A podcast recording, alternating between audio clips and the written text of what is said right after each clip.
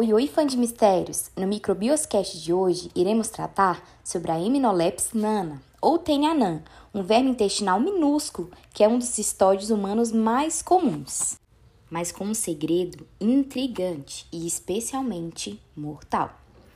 A Heminolepis nana tem comprimento de 15 a 40 milímetros e difere de outras tênias porque precisa de apenas um único hospedeiro para completar o seu ciclo de vida. Apesar disso, ela também pode passar por dois hospedeiros.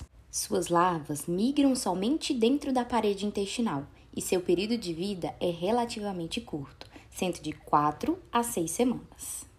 E olha só que curioso, essa tênia ela vai apresentar três formas de infecção, sendo a primeira um ciclo indireto, né, com dois hospedeiros, com roedores como hospedeiros definitivos principais e insetos que se alimentam de fezes contaminadas como hospedeiros intermediários.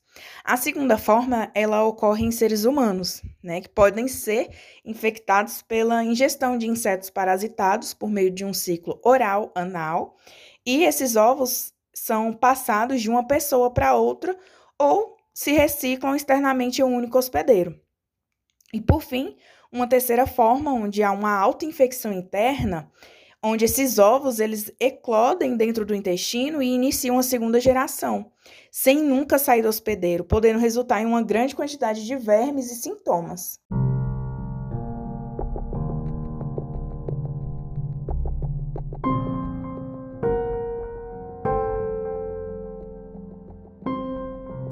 Mas agora vamos ao segredo da Hymenolepis nana. Para isso, iremos relatar um curioso caso clínico sobre um câncer parasita.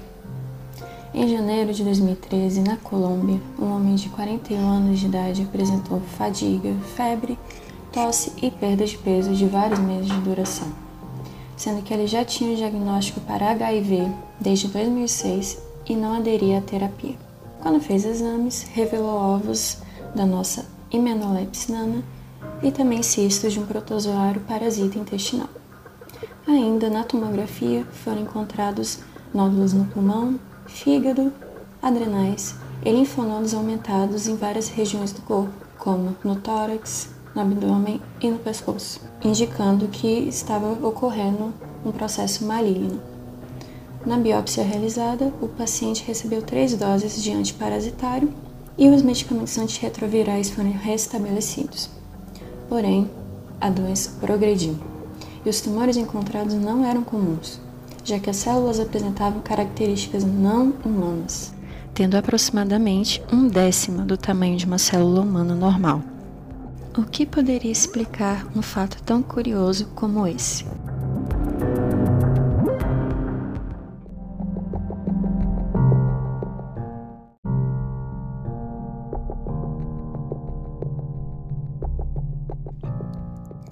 Abril de 2013, uma segunda biópsia foi realizada e o tecido fresco foi enviado a especialistas dos Estados Unidos e do Reino Unido na tentativa de decifrar esse enigma.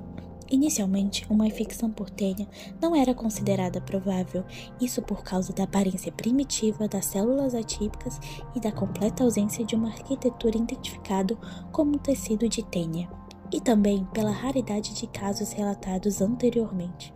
Enquanto isso, o paciente estava recebendo tenofovir para o tratamento da infecção pelo HIV e anfotericina B para a infecção fúngica, mas uma insuficiência renal se desenvolveu, agravando mais ainda seu estado de saúde. Em maio de 2013, 72 horas antes da sua morte, foi feito um diagnóstico molecular, mas o tratamento específico não pôde ser aplicado a tempo. Agora, vamos aos métodos de investigação para encontrar o vilão causador deste terrível caso. Foi um caso tão curioso que necessitou de diversos métodos para encontrar o causador. Dentre eles estão culturas de células, PCR, sequenciamentos genômicos e até mesmo análises filogenéticas.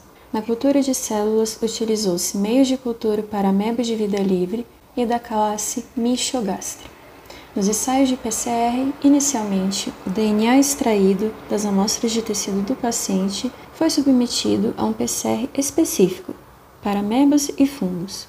Depois, realizou-se um ensaio específico para cestódios e, por último, um específico para as espécies de tênias da família Hymenoptyidae, a família da perigosa Tênia anã.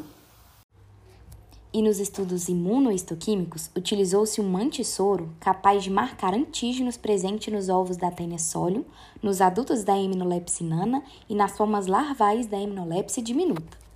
Na análise filogenética, a partir do produto do PCR de Hymenopsinana, fez-se o seu sequenciamento, e utilizando sequências genéticas da Hymenopsinana disponíveis em um banco de dados, estimou-se uma árvore filogenética para as tênias anãs.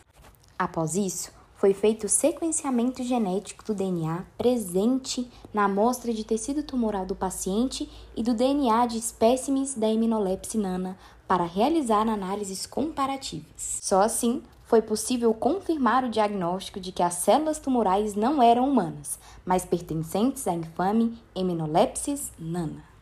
Na busca pelo desconhecido, o primeiro teste de PCR teve uma identificação sequencial de 99% com a tênia, o que foi surpreendente. Apesar da infestação de tênia já existente, o tecido analisado não era característico de uma tênia. Para confirmar, foram feitas mais análises moleculares. Na comparação entre a amostra da biópsia e a de controle, foram encontradas sequências de leitura que estavam presentes no espécime do paciente, mas não no espécime de controle achados compatíveis com rearranjo e amplificações genômicos complexos. Alterações semelhantes foram observadas em outras regiões sem genes homólogos previstos. Nas análises foram encontradas seis mutações de inserção, das quais cinco se pareciam com a Hypnolopsis microstoma. Os genes mutantes foram o regulador transcricional, o gene que codifica a proteína quinase, um fator de transcrição de zinco, o gene que codifica a proteína de ligação à quitina e um gene codificando uma nova proteína. Essas mutações garantiram a Hypnolopsis nana se disfarçar visualmente, mas não tem como disfarçar o gene ruim de um parasito.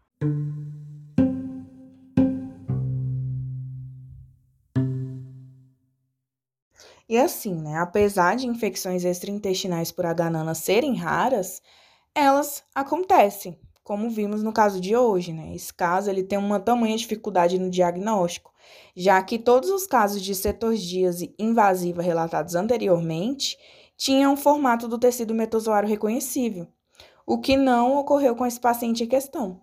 E a hipótese apresentada é que a proliferação contínua no paciente com HIV permitiu que essas mutações somáticas elas se acumulassem na população de células-tronco de H-nana, levando à transformação maligna né, que pode ser confundida com o câncer humano.